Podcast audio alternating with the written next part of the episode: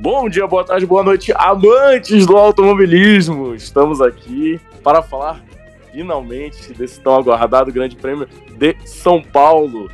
Estamos aqui com bancada praticamente lotada, é... faltando, faltando apenas nosso urso soviético que infelizmente ontem bebeu mais do que a conta que, que ele devia do Grande Prêmio de São Paulo. Mas vamos falar sobre tudo isso ao longo desse podcast. Primeiramente, eu queria pedir, Perdigão, essa foi a maior corrida do ano? Essa foi a maior e melhor corrida do ano porque estávamos lá. Eu vi ao vivo essa brincadeira, eu vi as ultrapassagens, o meu setor era maravilhoso, eu peguei uma insolação, mas tudo valeu a pena. Tudo valeu a pena. André, você que ano que vem tenho certeza que se juntará à torcida organizada Força Paddock no setor R, essa foi a maior corrida da década? Olha, é... eu tô ficando puto com a Fórmula 1, porque no último podcast eu falei que a corrida do México ia ser a corrida que eu ia lembrar desse ano. Aí veio Interlagos. Então eu tô cansado de me contradizer aqui. Mas Interlagos vai ser a corrida que eu vou lembrar desse ano. Certo, temos aqui também a presença dela, a Lemenine, nossa querida convidada, e eu vou introduzir ela perguntando: essa foi a maior ou uma das maiores corridas da história de Interlagos? Boa tarde, bom dia ou boa noite, meus caríssimos, que prazer estar aqui de novo com vocês. E primeiramente eu tenho que falar assim, gente, muito obrigada. Muito, muito, muito obrigada. Foi um final de semana sensacional, espetacular para mim. Nunca tinha ido a um GP e com certeza a minha estreia não poderia ter sido melhor. Foi o melhor GP do Hamilton, mas do meu ponto de vista, não. A gente tem melhores. Tá certo, tá certo, tudo bem. Pergunto para Vitor, que esteve junto conosco ali na, na, fazendo parte da organizada do setor R essa é a maior corrida do século, maior corrida desde 2021, porque é. vocês já estão vendo que claramente, na minha opinião, é. Cara, a maior do século, eu acho que não, mas certamente foi a melhor do ano até agora. Eu confesso que ainda estou um pouco balançado aqui, um pouco abatido com o que aconteceu, de tantas emoções que foram. Mas o Perdigão insiste em dizer que foi a maior da história da humanidade, mas eu não sei o que, que ele quer dizer com isso, até porque os dinossauros não corriam de Fórmula 1, então se é a maior da história tem que ser a maior da humanidade. mas, mas, cara, foi certamente uma das melhores corridas que eu já vi na vida. E, obviamente, ao vivo só perde para de 2012, que também foi Interlagos, que é o palco da Fórmula 1. Por fim, temos ele, que sem voz vai estar hoje apenas como participante, não como host. Álvaro Mamute, esta foi a maior corrida da história do GOAT Lewis Hamilton. Cara, essa foi a maior corrida da carreira de Lewis Hamilton. Irmão, ninguém em Interlagos nunca tinha ganhado uma corrida saindo em décimo lugar. Eu gostaria de, de levantar isso, essa boleta aqui, que Interlagos, ah, Interlagos é a pista fácil de ultrapassar, Interlagos é o, é o palco das ultrapassagens da Fórmula 1, pode ser. Ninguém nunca tinha ganhado uma corrida em Interlagos saindo de décimo lugar, acho que ninguém nunca tinha ganhado uma, uma corrida saindo atrás de sétimo, se eu não me engano. E o Hamilton, o Vitor tá falando, o Hamilton nunca tinha vencido abaixo de sexto, ele venceu uma vez abaixo de sexto, mas o, o, o cara que tava liderando, o cara que tava liderando a corrida patinou sozinho numa curva, né, pai? Não foi, não foi o Hamilton vindo num charge bolado, cheio de ódio na piroca passando todo mundo. Não foi igual. Não foi igual. Essa vitória de Interlagos, eu tenho poucas corridas na história da Fórmula 1 que eu acho que podem ser comparadas a ela. Eu acho que ela tá na prateleira de Donington 93, irmão, e eu acho que é, é muito difícil alguém me convencer do contrário. Perfeitamente. Mas essa corrida do Hamilton, ela não começa no domingo, ela começa na sexta-feira. Então eu, quero, principalmente dos meus amigos que viram os treinos de sexta-feira, porque eu, infelizmente, trabalhador assalariado brasileiro, não vi o que, que foram os treinos de sexta-feira. Qual foi também a primeira sensação de vocês entrarem no pagode? No pagode não, no paddock. É, e, e também como que foi a questão dessa punição, começarei por Ale Menini. Então vamos lá. É, bom, o treino livre foi bem. Eu acabei perdendo boa parte do treino livre porque eu tava lá fora, né? Tava na fila esperando para entrar.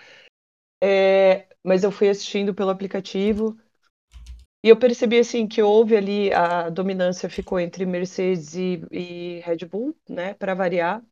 É, a gente não teve assim uma grande eu acho que não teve nada de inédito assim no treino livre, foi bem morno, bem normal mesmo. É... Com relação para falar da punição também? Por favor. Tá, vamos lá. Uh, eu, enquanto comissária desportiva, Hum. eu É carteirada. sou. É carteirada, gente, é carteirada. É tipo assim, eu acho o, a questão de a asa estar fora do, do padrão, fora do regulamento, está fora do regulamento e ponto. Não tenho o que discutir. É, qualquer coisa que falarem, me perdoem, é mimimi. Tá? Tem regulamento Perfeito. justamente para isso. A medida é um centímetro? É um centímetro, não é um centímetro, vírgula um milímetro. Não, é um centímetro. Tá? E a gente está falando de carros de altíssima performance.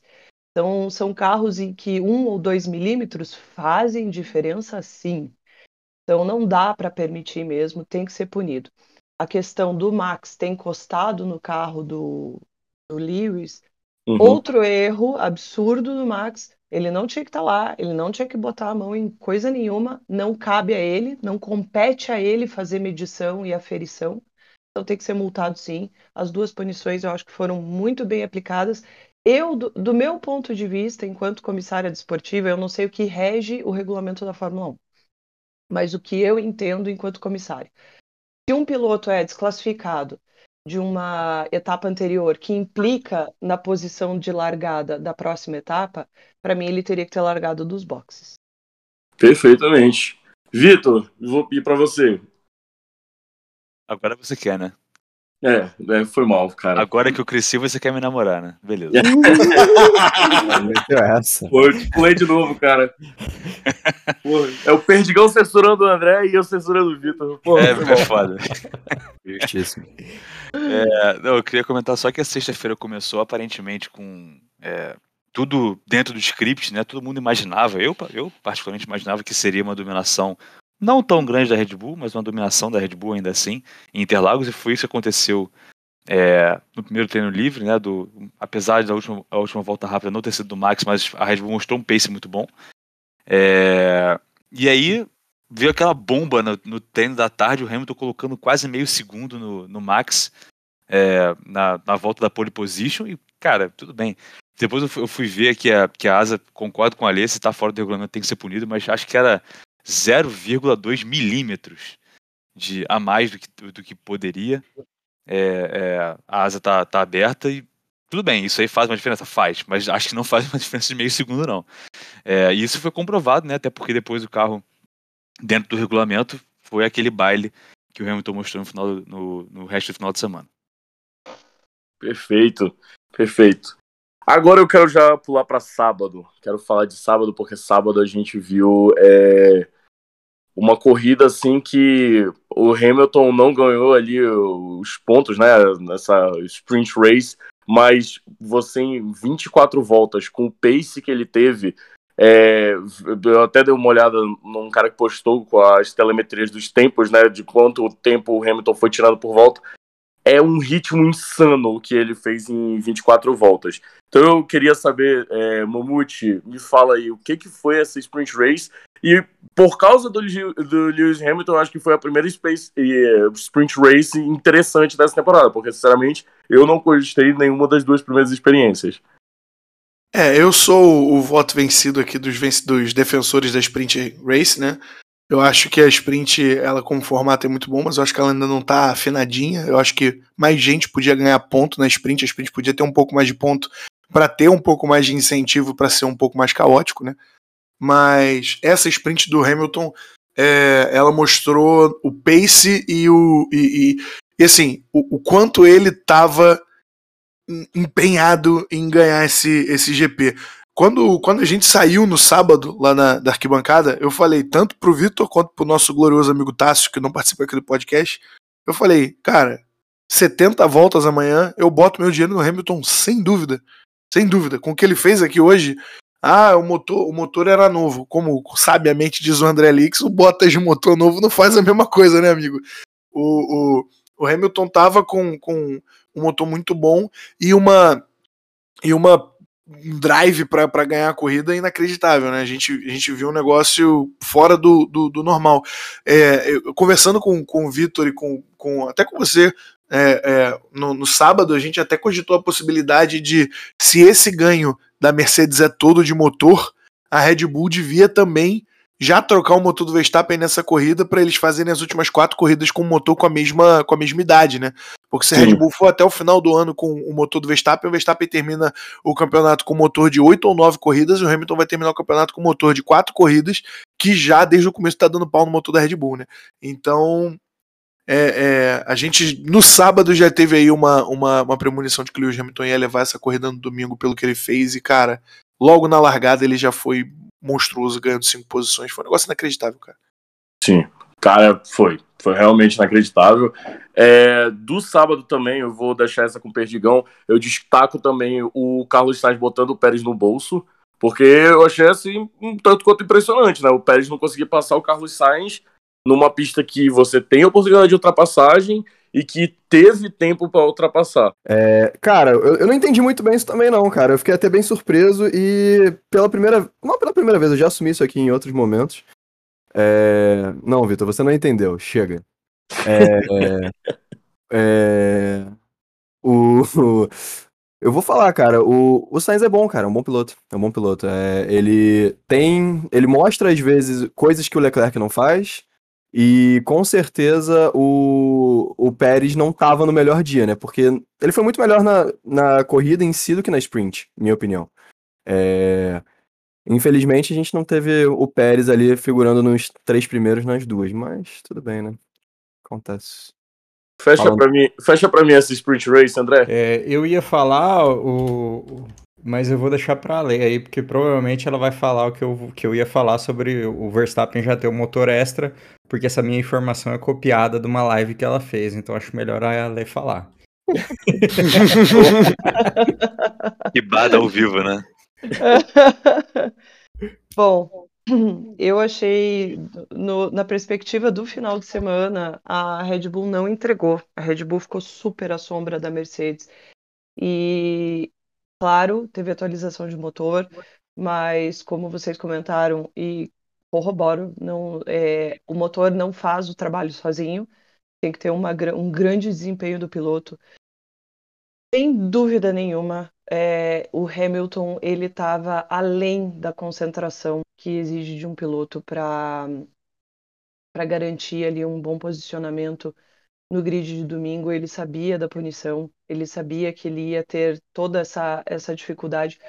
O que eu fico um pouco assim admirada é que a gente não está falando de uma troca importante no motor, na unidade de potência da Mercedes, né?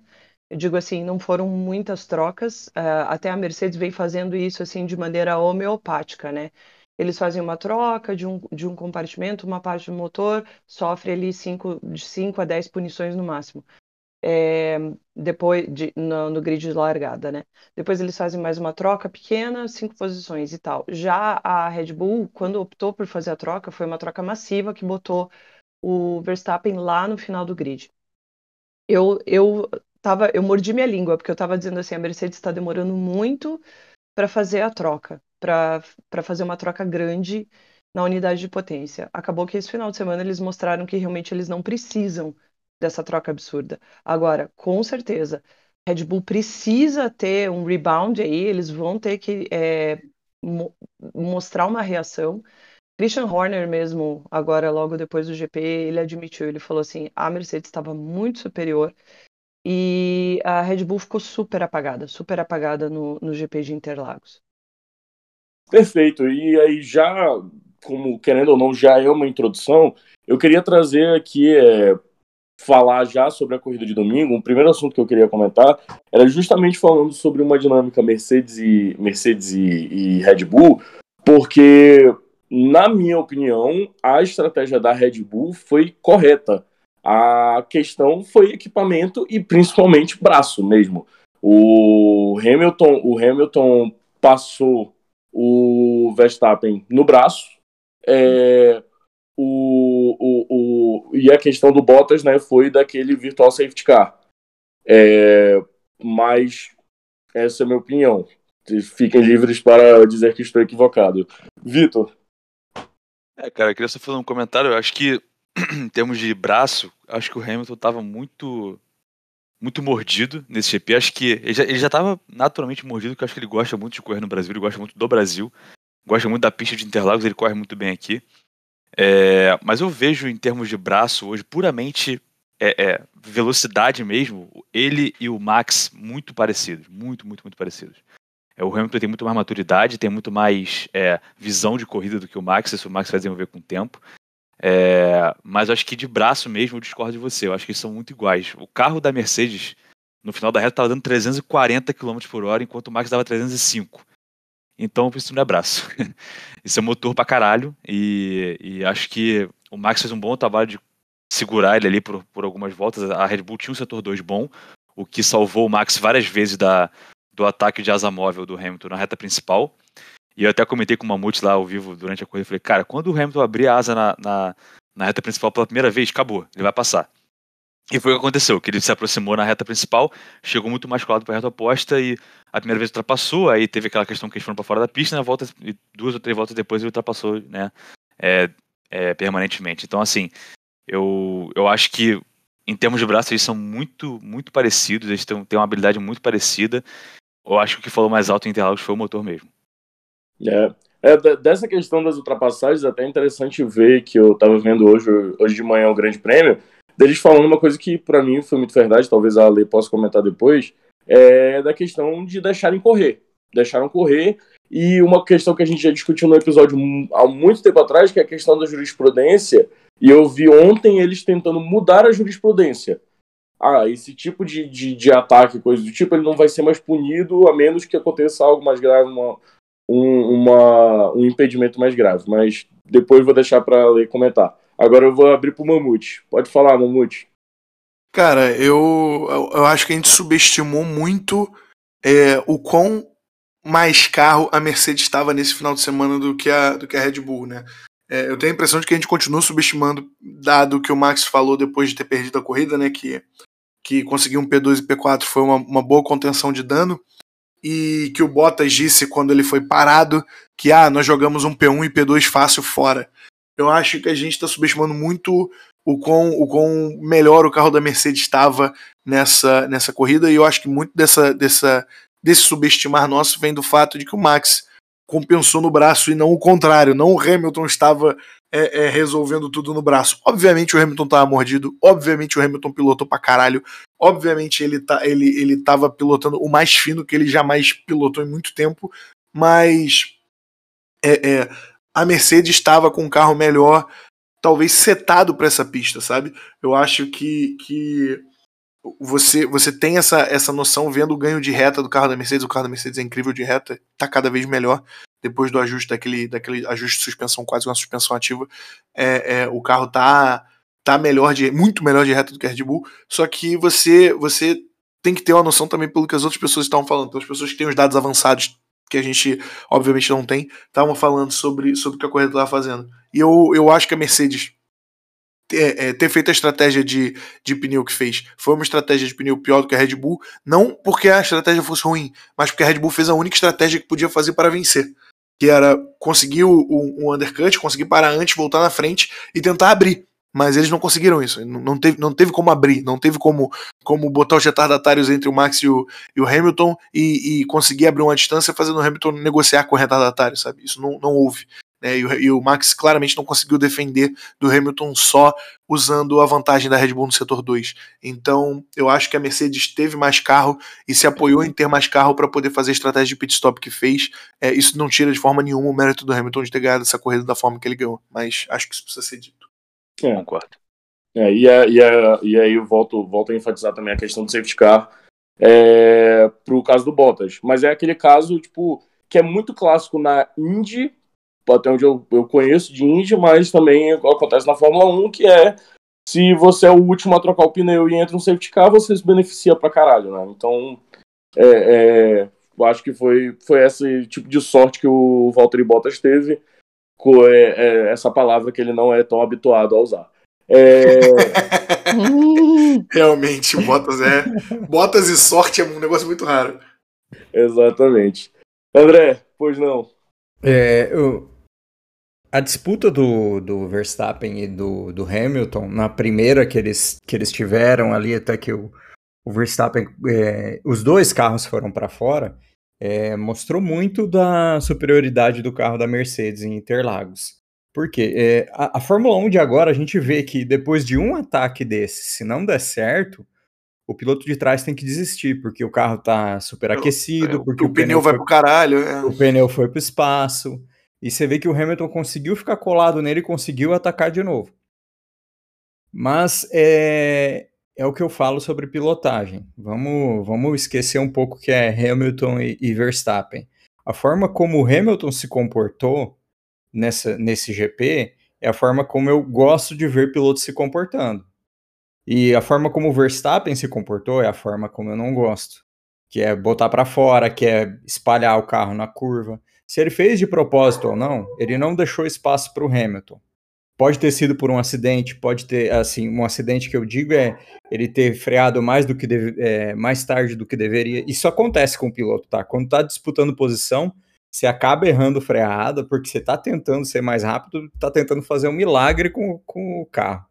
Então, aquilo ali acontece em disputa de posição. Pode não ter sido proposital, sim. Mas é, é justamente o que eu falo. Aquele, aquela ultrapassagem é um resumo do que eu penso de pilotagem.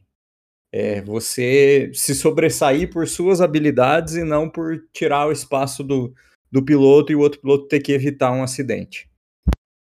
Certo. Vitor, É, Não, que na hora que aconteceu esse, esse evento aí, que o, que o André tá falando. Fala aí, Mamute, o que você me falou na hora? Cara, então. Eu falei, o Max claramente perdeu o ponto da freada, mas ele também não precisava ter jogado o Hamilton pra fora. Ele continuou naquela trajetória pra ele não perder inércia, porque se ele fechasse a curva e desse espaço pro Hamilton, o que claramente dava pra ele fazer, na minha opinião, vendo o, o negócio na hora, pode ser que não desse, não via telemetria e não tem a câmera frontal do Verstappen, né? Mas se ele realmente tivesse dado espaço pro Hamilton, ele não ia conseguir tracionar. E o Hamilton ia ter a inércia. E quando ele voltasse na pista, o Hamilton ia estar muito mais colado nele. Então ia ser uma situação muito desvantajosa pra ele e ele só deixou o carro ir. Ele falou: ah, é melhor se, é melhor se nós dois formos lá fora do que se eu ficar aqui dentro e você for lá fora. Pois é, aí eu pergunto pra Lê, como é que é essa questão das punições, o que, é que você acredita, porque, sinceramente, na minha opinião, quanto menos atrapalhar, melhor. É, então, a, a FIA, eu acho que foi, eu não, sei- não lembro se foi já em 2020 ou esse ano, acho que foi esse ano, né, que eles começaram a colocar bastante o dedinho na dinâmica da corrida, né? Uhum. É, então, eu, eu acho que já hum, o, o regulamento em si já é um regulamento bastante extenso, ele já é muito detalhado, ele tenta englobar todas as situações e variantes possíveis do universo, o que nunca vai ser possível, né? Porque a criatividade humana está além disso. É, e aí, quando eu vejo o comissariado ah, tentando hum, analisar é, a dinâmica da corrida, tá? A dinâmica da corrida, da mesma forma que eles analisam o carro num parque fechado, não vai dar certo. Porque as, as variantes em pista também são infinitas. Você sempre vai ter situações que podem ser muito parecidas, mas dificilmente, raramente elas vão ser iguais, né? A começar porque você vai estar correndo em circuitos diferentes, setup de carro diferente, temperatura diferente, pressão do ar é di- diferente, é tudo, sabe? Então, você nunca vai ter uma situação igual à outra, né, para avaliar. Ahn, nessa questão em particular ali do dessa ultrapassagem, quer dizer, a tentativa de ultrapassagem que o Max evitou, da onde eu estava vendo, e quando mostraram o replay no telão, a minha sensação foi que, além do Max ter espalhado bastante por, sei lá, de repente olhou no retrovisor para ver, deu aquela olhadinha com o rabo de olho ali para para ver em que altura que o Hamilton estava, como que as coisas estavam ao redor dele antes dele mergulhar para a curva do lago. Mas quando eu vi o replay, me deu uma sensação de que o Max apontou o carro um pouco mais ainda para fora, para daí retornar para fazer a subida do Laranjinha. Uhum. E foi mais ou menos o mesmo reflexo que eu vi do Bottas na largada do México, quando ele tenta voltar para a esquerda, mas o Max já está lá. É uma coisa assim, é um. É, é, não tem nem como dizer, é uma fração de segundo que você percebe uma, uma pequena reação, sabe? Foi a mesma coisa que eu vi no, no Max. É, concordo totalmente com o que o André falou, essa questão de a gente, o, o Hamilton, ele tem uma tendência a ser um piloto muito limpo, né? É, não estou dizendo que ele é sempre limpo. Ele tem uma tendência a ser muito limpo. O Max não. O Max é um piloto que joga, ele, digamos assim, ele luta com as armas que ele tem. Né? E eu, eu concordo da, da direção de prova não ter aplicado punição ali, porque ambos os carros saíram da pista no final das contas, então se for para levar em consideração, os dois perderam um ponto de frenagem e os dois perderam tempo fazendo aquela barriga. Nenhum dos dois ganhou tempo ali, nenhum dos dois ganhou uma vantagem é, de tempo sobre o outro. Então, nesse ponto, eu concordo que não aplicar punição eu acho melhor. Então, se mete menos, deixa a corrida rolar, a não ser que sejam situações realmente graves, assim, né? Que, que vá gerar ali um impacto uh, no resultado da corrida ou na, é, no resultado de outros pilotos dentro da pista.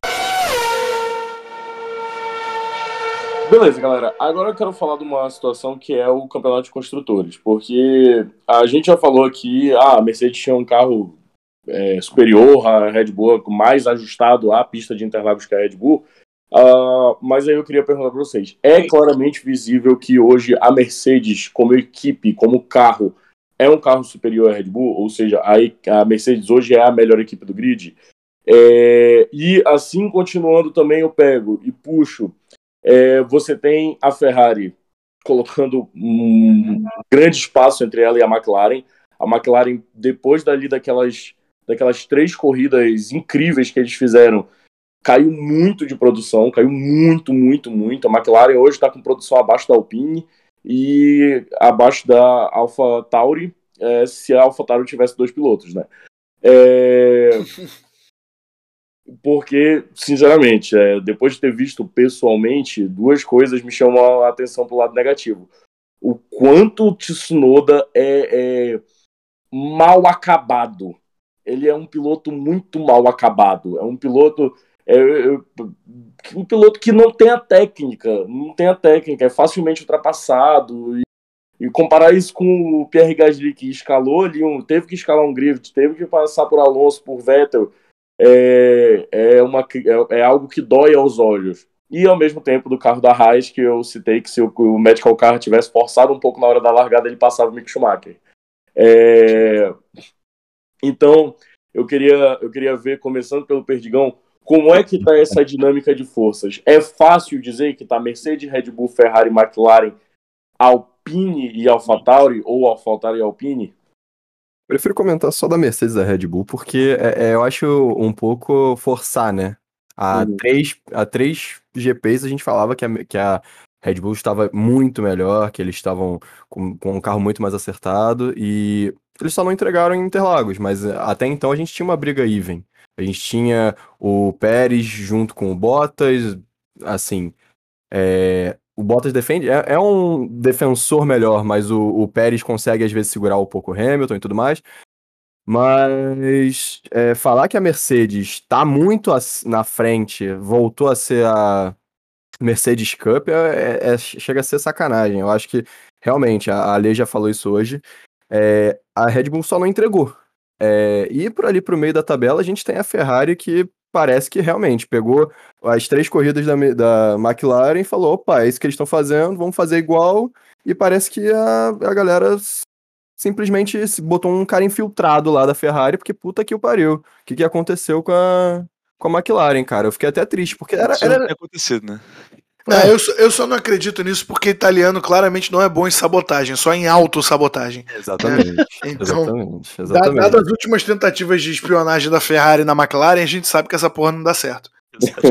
Porque, meu Deus do céu, ficou, ficou muito escroto. Ficou uma disparidade bizarra que não tava tendo. E aí, né, a gente já viu o que, que aconteceu, né? Eu fico até triste que o, o nosso Landinho na primeira volta teve um pneu furado, então, assim, é, é uma sequência muito triste para nossa McLaren e uma felicidade para a Ferrari que está voltando ali a conseguir o seu quarto e quinto lugar de, de, de sempre, né? Duríssimo. Grandurismo. Fala, Vitor.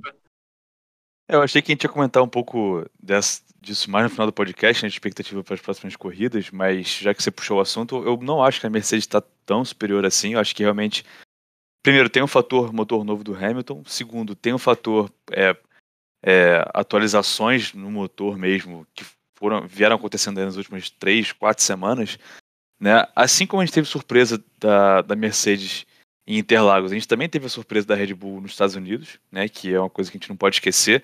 Então, agora voltando ao nível do mar e entrando em pistas que são totalmente desconhecidas, que é o caso do Catar e Arábia Saudita, acho que tudo pode acontecer.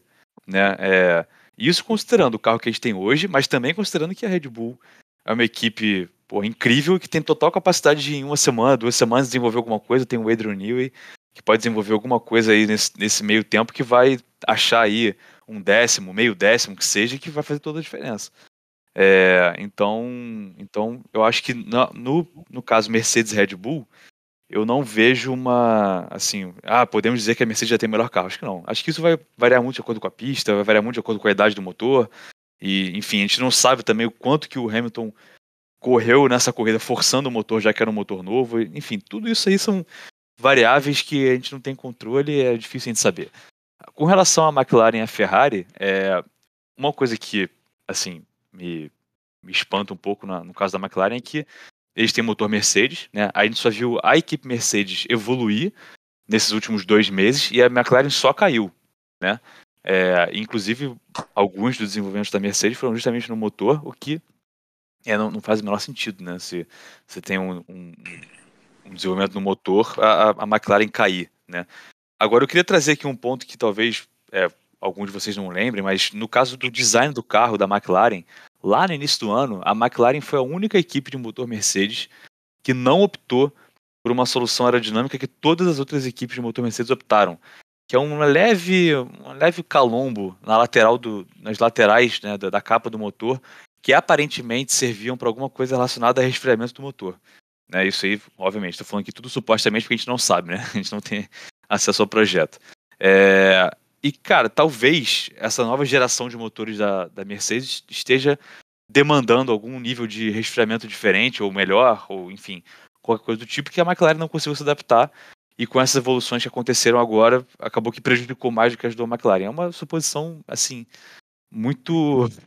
É uma suposição completa minha, não, não tenho nenhuma evidência para dizer isso, mas. Tá muito na base do what if, né? Na base do what if, né? Tipo, se for isso, se for aquilo, se for isso também, pode ser que seja isso. Tá certo. Eu, eu, eu vou deixar a Lê falar e a gente já volta para essa questão, porque eu também tenho algumas coisas, alguns pensamentos sobre essas próximas três corridas, né? Vai, Lê. É, então, falando sobre McLaren versus Ferrari, que a gente vai ter um novo filme, né? Não sei se vocês estão sabendo. ah, eu acho. Eu tava na, no setor A, né? Uhum. E é impressionante no, toda essa parte de aceleração pura que a gente tem em Interlagos, que vem lá da junção, sobe, faz a curva do café e vai até, a, até o S, né, até a curva 1. É, ali é aceleração pura, você tem pé no fundo, troca de marcha e, e pau, não, não tem nenhum ponto de frenagem, nada. É absurda a diferença visível aos olhos, né?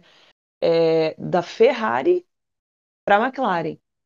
É muito grande a diferença. O motor Mercedes ele é um motor lazarentamente mais forte do que os outros. Dá para perceber isso na aceleração uhum. pura, tá? Aí o que que entra, né? Justamente o que o Vitor falou, a questão do próprio design do carro, o design aerodinâmico do carro, que né, o, o motor sozinho não faz o trabalho, ele precisa do piloto, precisa da equipe, enfim, precisa de várias coisas. É, e eu acho também que Ricardo e Lando não têm miolo de pista que Verstappen e Hamilton têm. Né? Então, o miolo de pista deles ainda é muito fraco, muito deixa muito a desejar. E acaba que é, eu acredito que Sainz e Leclerc conseguem ter um, aproveito melhor, um aproveitamento melhor de miolo de pista. E com relação. Qual era o outro assunto que a gente estava falando? Do. Me perdi aqui. Já, já pensando nas próximas três corridas. Ah, sim, é. Eu acho que, é, como o Perdigão falou, é muito cedo ainda para dizer que, nossa, a Mercedes agora veio dominar o mundo. Vamos ver, né? É, essa questão de ser nível do mar, eu acho que tudo isso vai influenciar bastante no desempenho da, da RBR. Uhum. Como também vocês já mencionaram antes, a RBR tem aí, vai tirar coisa interessante, vai apresentar coisas interessantes para nós nos próximos GPs, no próximo GP, inclusive. Uh, não acho que vai passar batido, da mesma forma que o Lewis veio muito com a faca no dente para esse GP por N fatores, o Max também vai para o próximo, né? Porque ele não tá, ele tá mostrando que ele não tá de brincadeira com esse título, não, ele não abandonou a briga. E eu acho que isso acaba sendo muito bom, muito legal para nós. Antes de deixar o André falar, eu queria falar que o meu pensamento para essa disputa de campeonato é, me corrijam se eu estiver com a matemática incorreta, mas o Max, para ele não depender de nada, não depender de ninguém, não depender de nenhuma questão envolvendo o Hamilton, com duas corridas ele se segura, porque ele está com 14, se ele fizer 7 mais 7, chega, chega aí a 28, e aí na última corrida o máximo de diferença que o Hamilton poderia fazer para ele é 25 pontos. É, então, é, imaginando, imaginando que talvez analisando o Brasil, né, onde a Red Bull foi é, um carro melhor no segundo setor, mesmo com esse motor diferenciado da Mercedes, é, eu olho muito ali para a Arábia Saudita. A Arábia Saudita se torna ali um, um, cenário interessante para uma vitória do Max, ao mesmo tempo que é, continuo sem fazer ideia do que, que vai ser Abu Dhabi e Qatar, pois ambos são pistas novas. Ah, como assim Abu Dhabi é uma pista nova? Você teve as remodelações e coisas do tipo. Então eu admito que tanto Mercedes quanto Red Bull já correram bem lá. Então eu não, não dou muita previsão lá para Abu Dhabi. É, a gente tem é. três pistas novas seguidas, né? A gente tem o, o Qatar, o Qatar que é o que é o que é o Bahrein da moto, né? Porque o circuito é parecido, mas ele é para moto, ou seja, não tem tanta elevação e tanta, tanta descida. É, a gente tem o Arábia Saudita, que é 100% novo, e a gente tem a Abu Dhabi, que, que aparentemente consertaram o circuito, mas quando você tenta consertar, você pode quebrar em outro lugar, né? Exato. Então, a gente vai descobrir o que, que vai acontecer. considerando que é o tio que tá fazendo isso, né? É. Não, ah, é o tio que tá fazendo, então vai ser perfeito. então, Mas, pois é, eu tenho essas considerações aí a fazer e o Hamilton precisa ganhar as três. Se tem alguém que pode fazer isso, para não depender de ninguém, né, no caso. Se tem alguém que pode fazer isso, é o Hamilton. Então, é, fico, fico no aguardo de como vão ser essas próximas três corridas. André? É, esse motor da Mercedes é. Na sexta-feira, eu estava acreditando a pole do, do Hamilton ao motor. O desempenho de sábado na sprint, eu ainda estava achando que era o motor. Já a corrida de domingo, já não me pareceu que é tanto só o motor. Mas eu também acho que a Mercedes queimou esse motor na, em Interlagos.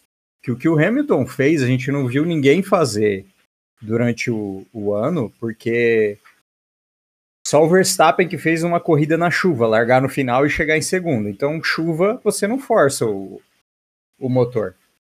Mas eu não sei se, se a Mercedes vai manter nos últimos três GPs esse. Esse. É, tá chovendo aqui pra caralho. Bem-vindos ao Mato Grosso do Sul. Eu não acho que a Mercedes vai manter esse desempenho para os últimos três GPs, porque. É, peraí, deixa eu, deixa eu só ligar o, a supressão de ruído aqui, vou ver se vai melhorar. Melhorou? Caralho! Cara, cara me, me, isso? me passa esse fone de ouvido, viado. Que isso? É do Discord, cara. É o Discord. Caralho, não, é incrível. Eu não vou nem cortar isso. Mandei, né? Beleza. Voltando. É, não acho que a Mercedes vai manter esse desempenho para os próximos GPs, porque eu acho que eles queimaram o motor em Interlagos sim.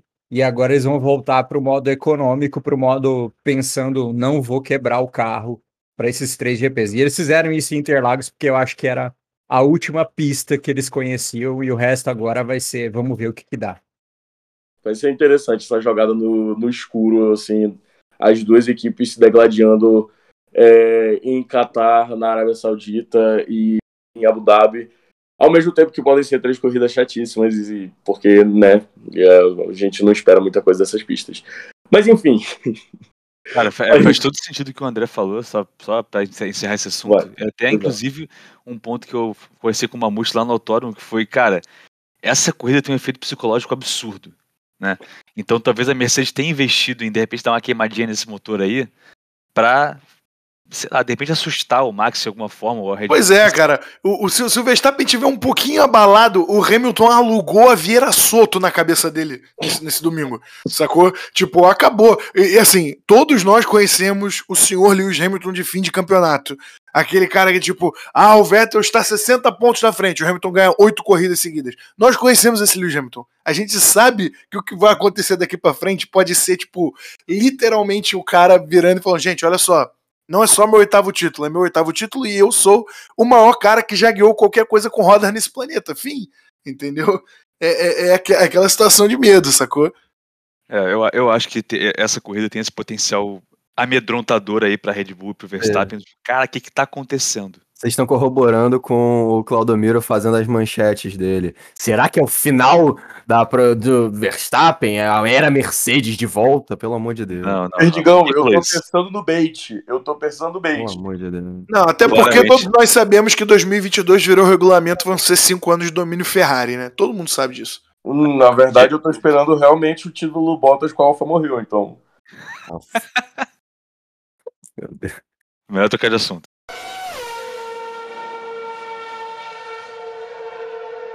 Tá, agora, agora, meus queridos amigos, meus queridos participantes desse podcast, eu quero que vocês deixem a razão de lado e me contem um pouco como que foi a sensação de ir ao GP. Porque para mim foi o meu primeiro grande prêmio e, sinceramente, a primeira vez que os carros saem dos boxes para o treino livre, mas também a largada com todos os carros juntos, o barulho é inacreditável. O barulho, a torcida.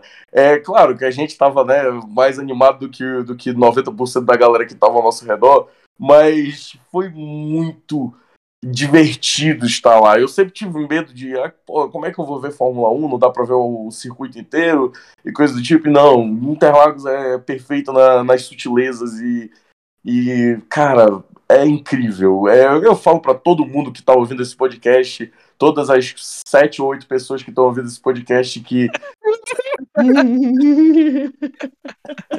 que filha da puta. Pô, Isso é, se... é meu filho também, eu posso doar com ele.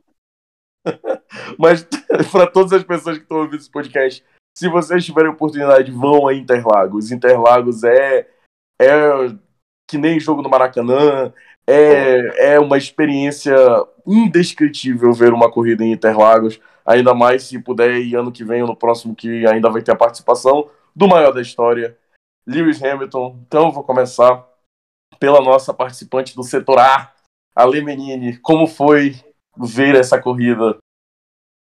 Ah, foi um espetáculo, né? É, uma, é um show à parte. Não, eu acho que não tem nada, nenhuma experiência que eu tive no automobilismo se compara e jamais vai se comparar.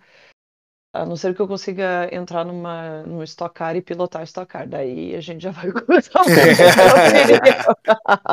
Ali na Stock, hashtag ali é... na Stock. Ali Giovinazzi na Stock Car.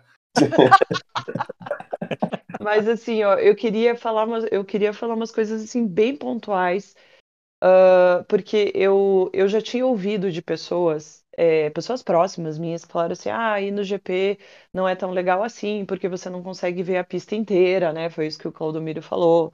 Ah, não dá para ver tudo que está acontecendo. É, e ah, os caras são muito babacas, ficam mexendo com as gurias. E, enfim, eu tinha ouvido coisas desse aspecto. Então, quando surgiu a oportunidade de eu ir, eu fiquei assim: não, cara, eu vou porque eu preciso ter essa experiência na minha vida, ponto. E foi muito engraçado porque eu ia para a fila do setor A sozinha. Eu não, eu não tava com ninguém ali, não tinha nenhum amigo meu na fila para entrar no setor A. E aí, às vezes, a gente, eu acabava batendo um papo ali, conversando com os caras que estavam na frente ou atrás. A grande maioria, sim, são homens, né, que vão ao GP. Mas eu vi muitas mulheres também. É... claro que ainda a maioria vai acompanhada do seu namorado, marido, tal, né? É entusiasta do esporte, mas ainda vai na dependência de um homem. E sabe o que foi muito bizarro? Eu achei assim curiosíssimo. É, E não foi uma ou duas pessoas que me perguntaram isso, foram várias pessoas. Nossa, você veio sozinha? Você tá sozinha aqui? Aí eu, sim e não. Eu tô sozinha, eu tô sozinha, mas eu conheço uma galera que tá aqui no setor A, tanto até que eu ficava transitando pelo setor A, andando de um lado pro outro e tal. E eu falei assim, os meus amigos estão lá do outro lado, eles estão no- nos outros setores e tal. Mas, cara, eu não, eu não escutei absolutamente nada de cantada, de escrotice, assim, tipo, ah, o cara bebeu e daí começa a falar um monte de asneira pra menina. Não ouvi nada disso. Então, assim, eu acho que pra nós mulheres, da- hoje dá pra dizer que é um ambiente super seguro pra nós, sabe? Então, mulherada que curte automobilismo, se joga, vai. Ah, vai pegar uma filhinha, às vezes é um desconforto, vento, calor, sol, bababá. Normal, autódromo é assim. Quem vai para autódromo tem que estar pronto para as quatro estações do ano. Mas mulherada, se joguem, vão. Se vocês gostam, tem que ir, tem que participar. E, e não tem risco nenhum. Não, não aconteceu nada, nada comigo, assim, que eu já, né, tava brifada.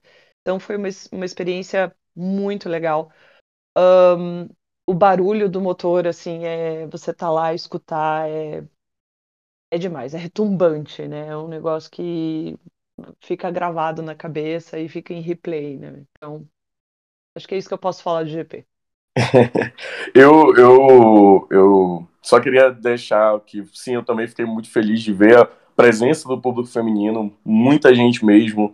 É, e, assim, alguns casos, infelizmente, ainda aconteceram, né? E para aqui, todo mundo do podcast, todas as pessoas que já participaram e estão participando aqui desse podcast, a gente pode deixar o nosso grande desgosto para esse tipo de coisa. É, não, não seja esse tipo de pessoa. Você não merece nem estar em público se você faz esse tipo de machismo, de agressão contra é, qualquer grupo é, vulnerável, minoritário. Então, só não saia de casa. Se você, se você vai ser um macho escroto do cacete na arquibancada de Fórmula 1, só fique em casa e, e se reserve o direito de não conviver com a sociedade. Exato. Perdigão, por favor, continue. Fico muito feliz da Alê não ter passado por isso, muito feliz, é, porque você descreveu exatamente o contrário do que foi o setor que eu tava. Putz. É, eu vi é, um grupo bem grande de pessoas, é, vários, em, em sua maioria não, em sua totalidade, homens, é, adultos formados, bebendo, que assim, que tinham instrução é, 100% no seu habitat natural e em todos os momentos que passava, por exemplo, dois amigos tomando uma cerveja, eles gritavam quem come quem e faziam isso ecoar entre o setor. E no momento em que passavam mulheres sozinhas, eles ficavam gritando, assoviando como animais. É, e além disso, quando passava uma mulher acompanhada de outra mulher, também faziam o mesmo grito de quem come quem. E uma mulher com um homem falava: Fala sócio, deixa eu dar uma provinha. É, então, assim, é, eu, quando. Eu tava muito incomodado nesse momento, extremamente incomodado. E eu saí de perto dessa galera e fui para outro lado do setor, que é um setor bem grande. Mas, assim, isso acontece sim. É, infelizmente, isso acontece ali. Eu presenciei, eu não tô falando de vídeos, não. Os vídeos que foram, foram todos que, se você procurar na internet, foram no meu setor. E eu estava lá e eu vi. E ninguém faz nada. Ninguém oprime. é, ninguém. Os, os seguranças eles riem, batem palma. E, assim, é triste. É bem triste. É, isso é, é- foi exatamente o que eu vi. Eu, eu não, não tô falando nada além, eu não estou exagerando em momento algum. É, é realmente uma, uma coisa que eu vi que me incomodou muito, muito, muito. E eu fico muito triste que ainda, isso ainda aconteça num, num- em, em algum lugar, que isso ainda aconteça em qualquer lugar. E eu não gostaria que isso acontecesse com ninguém. E, assim, é, é uma merda que ninguém faz nada por isso. 2021, né, gente? Vamos. A gente não É tá na idade da Então, pedra é, mais, né? Exatamente. É, reitero aqui o que o Claudomiro já falou, é, que ninguém aqui desse podcast concorda com isso, eu tenho certeza disso. É, e eu gostaria que um dia todas essas pessoas que fazem isso, que oprimem, que acham que estão no direito de ficar fazendo piadinha com sexualidade, com gênero, com cor, é, um dia eles estejam no outro lado da moeda para eles saberem como é ruim na pele é, ser tratado como nada, sabe? Ser é, estigmatizado, ser tudo isso que é um pouco de babaquice, é um pouco de falta de humanidade, um pouco de, sabe, falta de, é uma puta de uma falta de respeito, enfim, é, não tem espaço mais para isso, gente. É, essa é, esse foi o que eu vi no meu setor, eu presenciei. É, fico muito feliz novamente de não ter acontecido nada no setor A, pelo menos você não ter visto.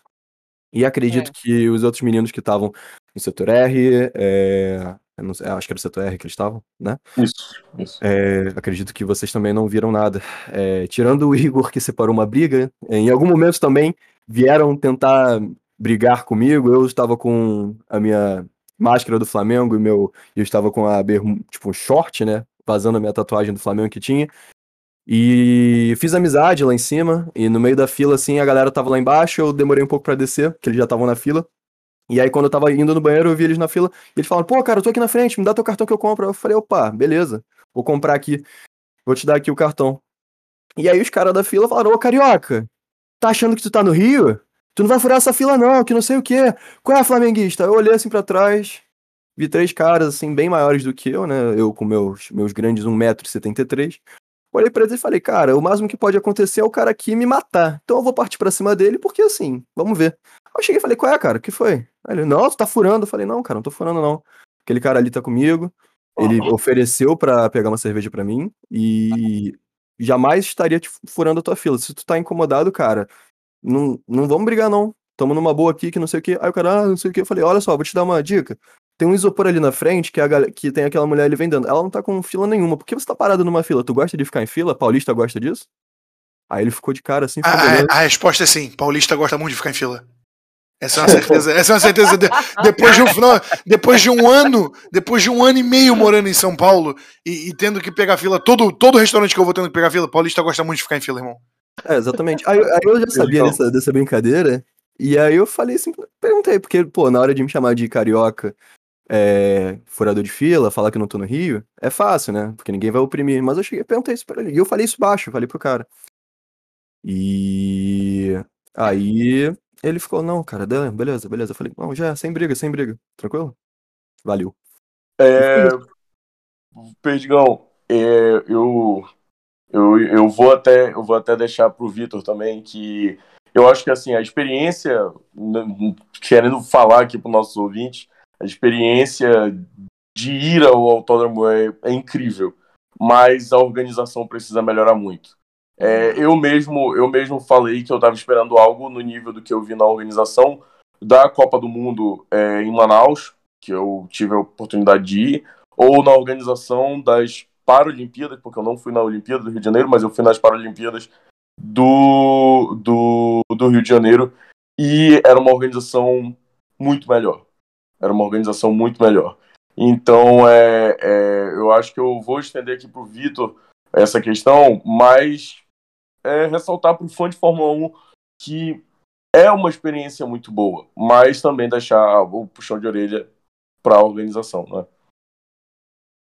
É, cara, eu concordo com você, Claudão. Acho que, cara, 100% contigo, assim. Ir no autódromo, apesar dos pesares, a Alê falou de sol, frio, chuva, e falou que quem vai pro autódromo tem que estar acostumado com as quatro estações, e quem vai a Interlagos tem que estar acostumado às quatro estações no mesmo dia, né? Porque lá é frio, sol, calor, chuva, vento, tudo no mesmo dia. É, isso é verdade. Então, assim, ir no autódromo já tem que ir com esse packzinho de emoções extras aí que, que já, já é de praxe. Mas eu acho que a organização pecou em muitos, em muitos fatores aí. É um evento que não é um evento barato, né? Independente do setor que você vai, é, é, é, um, é, um, é uma experiência né, um valor caro, né? Então, assim, cara, coisas básicas como ter mais, é, ter mais é, é, barracas de comida e bebida. A gente enfrentou filas enormes de, às vezes, quase uma hora, até mais de uma hora para você pegar uma água ou uma cerveja.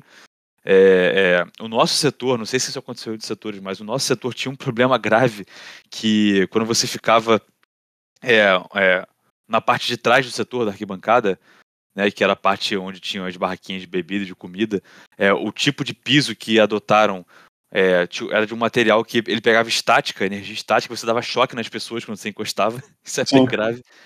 É, é, então, assim, isso é inadmissível, né? Eu diria. A parte de, de passaporte de vacina, que é, vou, vou deixar claro aqui, é 100% correto ter o passaporte de vacina, mas a solução que foi adotada para mim não fez o menor sentido, porque já tem um aplicativo do governo, que é o Connect SUS, que já tem essa informação de vacina, e eles fizeram todos baixarem um novo aplicativo que você tinha que só cadastrar as suas vacinas é, e que ele não servia para nada, ele só serviu para cair no dia, da, no dia da, do treino livre, que o aplicativo caiu na parte da manhã e gerou uma fila enorme, um transtorno enorme para entrar no autódromo. É, então, assim, realmente não entendi por que, foi adotada essa solução desse aplicativo. É, e para terminar assim de pontos mais graves que eu achei foi a parte de transporte, né? É, foi realmente um caos para, principalmente para quem foi na sexta-feira, né, que juntou o caos do autódromo com o caos do horário de rush de São Paulo. Foi assim é, é, um desafio grande sair do autódromo. A gente ficou mais de duas horas para conseguir sair de lá e acabou que a gente é, conseguiu sair depois no final do dia de ônibus. Né, o Uber chegou a custar mais de quase 300 reais né, para sair de, é, de Uber até a cidade. É, e, enfim, já, eu já estive em outros eventos em que a própria Uber ou até mesmo táxis faziam filas enormes aguardando a saída do evento para poder atender a demanda e isso funcionou super bem. Eu não sei porque não adotaram alguma solução desse tipo, porque não reforçaram a malha, é, é, a malha de transporte público também na região para atender o evento. Enfim, uma série de erros que, na minha visão, são bastante graves, entre outros erros menores, né, mas que eu até posso relevar aqui como uma solução de pagamento que eu achei que também não fez o menor sentido, que eu tinha que carregar um cartão para depois pagar com o cartão que você carregou. Pelo menos não... você de souvenir, pelo menos virou souvenir. Vai. Pois é, isso é, que eu, é, eu ia falar, é. Vitor. Esse foi o único souvenir que eu consegui com o pôster do evento. O pôster do evento era lindo, mas você não tinha o pôster para vender. Aí, beleza, Exato. se fosse vender, ia estar tá 500 reais. Cara, a loja oficial. a loja oficial é ridícula. É ridícula. Uma camiseta por 800 reais.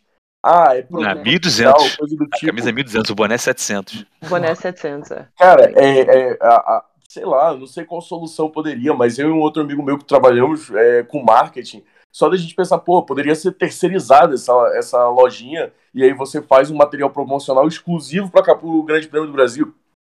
Se tivesse uma camisa de 90 reais, ela ia vender que nem água. É um absurdo a coisa mais barata ser uma pulseira de 50 reais ou uma revista de 100 reais. Porra, tá de sacanagem. Assim, é, é, eu, eu, entendo que é um público classe média, classe média alta, classe alta que vai ao Grande Prêmio, é, em sua maioria por conta dos ingressos exorbitantes, mas chegar lá e não poder comprar um souvenir, um chaveiro que fosse, porque, porra, sinceramente, não dá para gastar, não dá para gastar esse valor já tendo pagado mil e poucos reais no ingresso. Eu queria só te lembrar que o seu cartãozinho que você levou também custou 5 reais pra você, tá? Ah, é verdade. Exato. Então é o, é... Tá aí, é o souvenir mais barato. Chega lá, pega é, o é. pronto. Exato. Não, assim, mas acho que essa parte assim, eu, eu coloco como um problema secundário, porque é toda uma questão de, cara, não tem concorrência lá dentro, então tudo é muito caro, porque um espetinho era 22 reais, uma batata era 30 reais. Pô, é caro pra cacete, mas assim, eu entendo pelo lado de que, caraca, é, tem muita gente querendo. É, não vai ser diferente disso em lugar nenhum do mundo, sabe? Tipo, é. qualquer lugar que você for ver um evento grande assim, vai ter uma exclusividade de fornecedores de, de materiais específicos ou de é, alimentos, etc., e que o cara vai querer sentar em cima e cobrar o preço que ele quer, né? É, então eu não, vou, eu não vou deixar isso só como um problema do Brasil. É, né? aquela, velha, é, aquela velha máxima. O problema não é que tá caro, é a gente que ganha pouco. Também tem isso. Então tá bom. É, então, assim, eu coloco como problema secundário essa questão do pagamento e também a questão da internet, que também tem eventos que olham para isso de uma maneira um pouco melhor, né? Você tá ali num evento que você vai passar o dia inteiro, é, é, fica no autódromo de 8 da manhã até 4, 5, às vezes até 6 da tarde, é, de repente colocar uma, é, um reforço de sinal, uma antena, uma antena dedicada para a região, isso é uma coisa que já acontece há vários anos em vários eventos, não é nenhuma novidade, e repito, para um evento desse tipo, um evento desse calibre, acho que seria de bom gosto e de bom tom. André, a sua visão aí do setor sofá, como é que foi? setor sofá. Bom, é, eu fico muito triste que que isso ainda aconteça, porque eu tenho essa visão do setor R, que era o, o G e H antigamente, e eu fui em 2014, continua essa bagunça. Para não se estender e não repetir o que já foi falado aqui, só vou fechar com o, é, a, o ditado que burrice custa caro, né, gente? Olha o tanto de gente que está sendo afastada dos autódromos e do automobilismo por causa dessas atitudes imbecis e babacas. Verdade. Eu acho que você resumiu bastante o- toda essa situação, cara. Isso foi. Esse comentário foi maravilhoso. Parabéns. Bem, galera, vamos chegando ao final de mais um episódio. Episódio longo, mas merecido, visto a, a- o grande é, espetáculo que a gente viu nesse GP de São Paulo. É, vamos chegar aos nossos prêmios e eu acho que a gente vai ter uma unanimidade é, quanto aos prêmios. É, antes dos prêmios, é, eu queria anunciar uma coisa aqui. É, na verdade, é fazer um convite é, para uma pessoa que está até aqui na chamada. Alê, você gostaria Oi. de fazer parte do nosso, do nosso programa, do nosso pagodes, como uma membra oficial? Ah, meu Deus! Eu acho que depois, de, depois desse grande momento, a gente não tinha como fazer o menos do que isso. Eu acho que eu falo em nome de todo mundo. É, E eu acho que. Enfim, deixa você falar aí. Fala aí o que você quiser agora. Ela é disse seu. sim, ela disse sim. Yes, I do! Nossa, eu, eu preciso dizer assim, primeiro, eu tinha comentado muito rápido com o Vitor, né, sobre, ah, e aí, vai ter camiseta pra galera? Tal, Vocês vão estar de camiseta, né, um negócio assim. E aí, quando a gente se encontrou lá na Casa do Pagode, que pra mim é Casa do Pagode, ponto, será eternamente. É, Daí ele chegou com a camiseta assim, nossa, eu fiquei super. é, eu me senti muito feliz e muito. Sabe assim, quando parece que o, o que você fala tem valor? Uhum. É, eu, eu fiquei muito feliz, de verdade, agradeço muito. E eu já falei N vezes, tanto pro Vitor como. é, aliás, eu falo mais isso pro Vitor mesmo, porque a gente acaba conversando um pouco mais. É, cara, vocês manjam muito, vocês entendem muito sobre Fórmula 1, vocês é, sabem de aspectos que poucas pessoas sabem, e eu admiro isso demais, demais, porque eu queria ter esse nível de conhecimento. E, é, poxa, e vocês me convidarem, assim, honestamente, eu me sinto tão pouco, sabe? Eu acho que eu tenho tão pouco a agregar, mas, cara, me deixa muito feliz. Meu olho tá cheio de lágrimas. Oh, meu Deus. que coisa linda. Porque vocês são, cara, vocês viraram meus amigos, apesar de a gente estar muito distante, né, é, fisicamente, mas vocês são, vocês são meus amigos e eu curto demais estar aqui, gravar, falar, resenhar, enfim, obrigada. Ale, estamos todos juntos. Eu só queria definir aqui qual que vai ser o apelido da Ale, se vai ser Ale Lombardi ou Vai ser a- porque eu, eu acho que deveria ser Danica.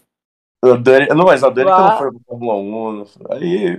Ah, mas, pô. É, verdade. Mas é um. Mas a gente, decide, a gente decide lá no grupo e a gente vai fazer a devida apresentação lá no, no Instagram. Mas Esse, é- esse é o primeiro episódio que a gente não vai ter o Alê Menine. Isso vai ser só o, vai ser o pagode, ser né? só Agora. aí vai gerar, vai gerar aquilo que o André uma vez reclamou de que em vez de ser chamado com dois dias de antecedência, vai ser só Vai, vai Cara, achando vou que é privilégio, vai achando que é privilégio. Eu vou.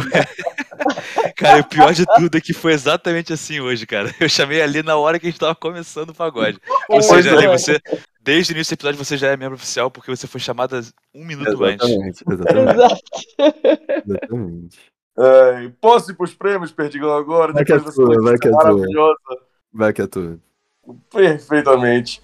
Eu acredito que vai ser bastante unanimidade os prêmios, mas vamos começar pelo prêmio nessa versão especial aqui em honra à equipe Mercedes, prêmio Nick Lauda. Não vai ser Luca de Montezemolo. Quero saber de vocês quem ganha o prêmio Nick Lauda, começando por Ale Menini. Ah, é... Eu po- posso votar em dois? Por Vocês vão me favor. xingar, mas eu vou votar em dois.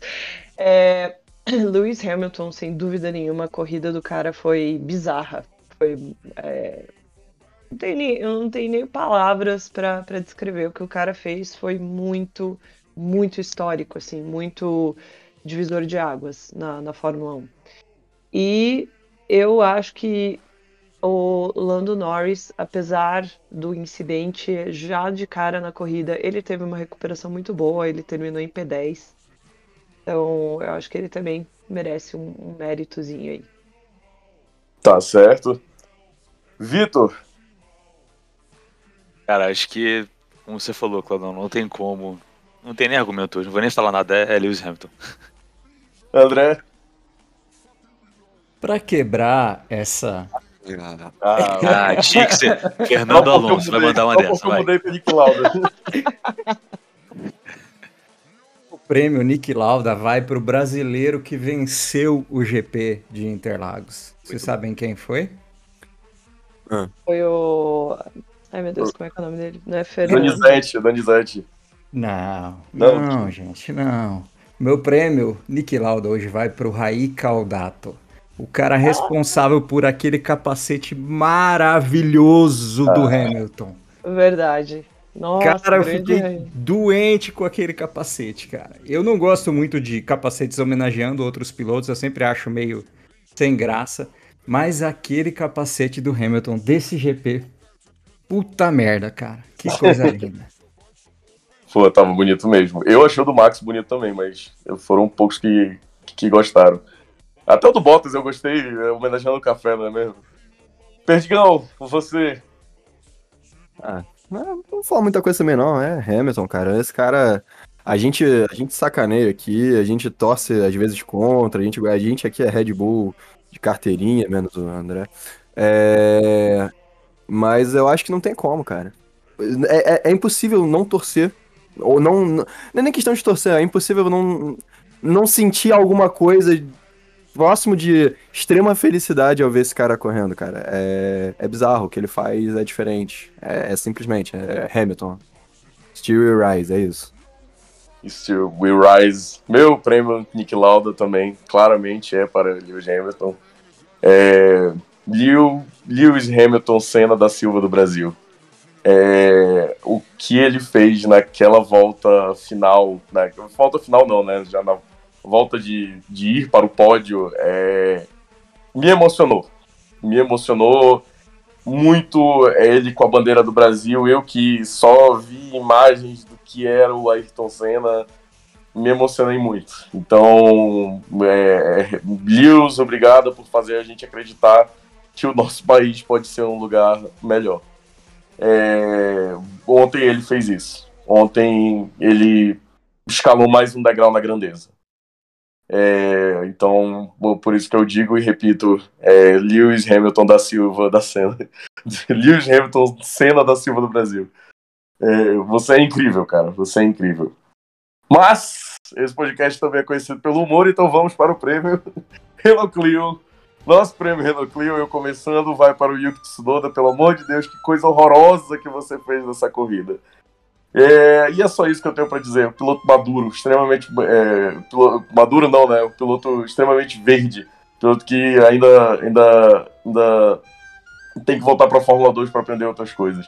Ali, Ah, eu acho que o meu, o meu prêmio vai, vai também pro Tsunoda. Achei ele muito. é, o, que, o que a gente até comentou, assim. Ele é muito imaturo, ele entrou cedo demais pra Fórmula 1. Precisa dar, voltar três casinhas aí. André. Agora eu vou entrar na unanimidade aí. É, não só vou dar meu Renault Clio do GP, mas do ano pro Tsunoda. Porque, cara, se você é piloto e todo GP está falando que o seu desempenho foi ruim, que você tá arrependido, que você acha que você não rendeu, e já é o vigésimo, décimo oitavo GP do ano, você tá no lugar errado. Palavras duras. Perdigão. Ô, Vitor. É, a censura Porra, tá passando dos é limites, cara. último. O Perdigão é por último. Foi mal. A censura está passando dos limites. Vitor. É, é. Cara, é. Pô, Normalmente eu sou o cara que fica farpando o Tsunoda aqui, né? Eu, mas eu vou aproveitar que vocês já fizeram isso por mim e vou dar uma variada aqui então. Vou dar meu voto hoje no Lance Stroll, não só pela, pela, pela corrida, até porque ele nem participou tanto da corrida assim, né? É, mas por conta do final de semana como um todo. Achei ele mal desde, desde sexta até domingo e, e, e, eu já não gosto muito dele também, então fiquei o Lance Stroll com o Renault Clio. Perfeitamente. Por último, Perdigão. Ah, eu queria dar o meu prêmio pro Mazepin, né? Que ele me iludiu mais uma vez aquele 14 ali que ele chegou. É, em algum momento, ele chegou em algum momento e não terminou a corrida nisso, como sempre. Mas. É impressionante ninguém ter dado pro Mick Schumacher, mas tudo bem. Foi muito, foi muito próximo. Mas, enfim. É... Na verdade, eu queria dar o meu prêmio Renault Clio pra esse bando de babaca que fica achando que tá no, no quintal de casa que pode fazer o que quer dentro do circuito, dentro das Boa. arquibancadas. Justo, justo. Boa, boa, boa. Justíssimo. Porque isso tem que acabar. Isso tem que acabar de verdade. É... Se alguém se sentiu mal, é porque o que você tá fazendo não é brincadeira, velho. É, Lembre-se de- sempre disso. Lembre-se sempre disso. E eu tenho certeza que você não trata sua mãe assim. É, então, enfim.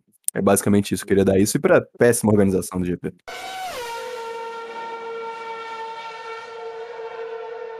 Agora, para finalizar o nosso podcast, GP do Qatar semana que vem. É impressionante eles conseguirem sair do Brasil e ir pro Qatar em uma semana, mas tudo bem. Essa logística maluca da FIA. Mas tem o GP do Qatar neste final de semana, numa pista que ninguém conhece, ninguém sabe como é que vai ser, todo mundo só viu moto correndo lá. Então, é, quero perguntar para vocês para definirem em uma palavra e os nossos pódios vão estar no Instagram. Grande Prêmio do Qatar em uma palavra, Perdigão, Riqueza.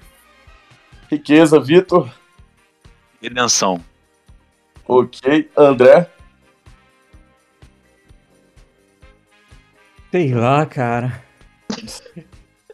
foram duas. Foram três, cara. Sei lá, cara. Cara, Sei lá, cara. aí é foda. Ale, Claudomiro é o ditador disléxico, né, cara?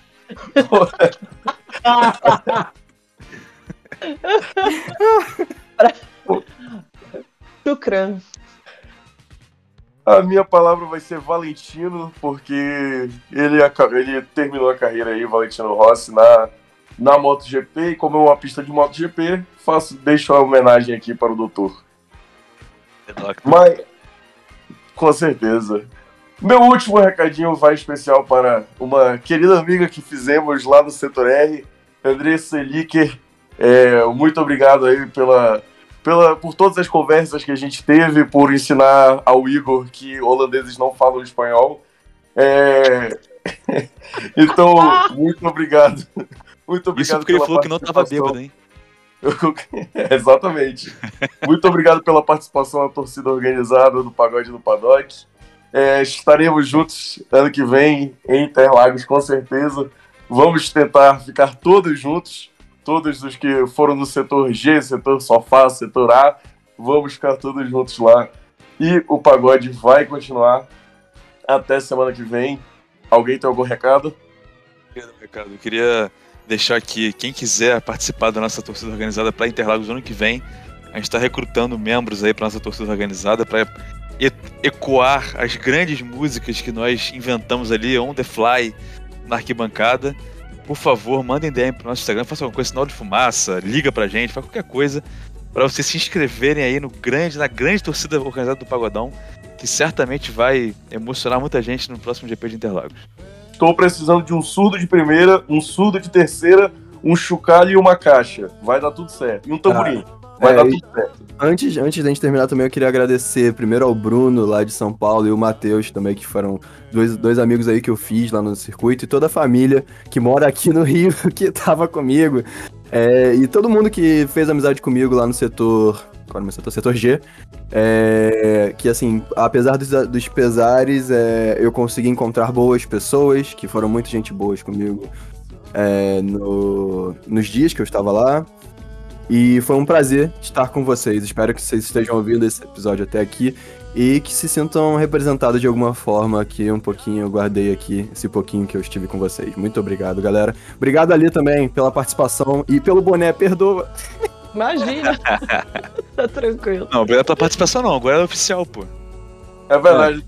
Aí Não, agora a gente é mais educado, não precisa mais agradecer, né? Ah, e é, é, é. Valeu. Ai, beijo nas crianças, até semana que vem, tchau.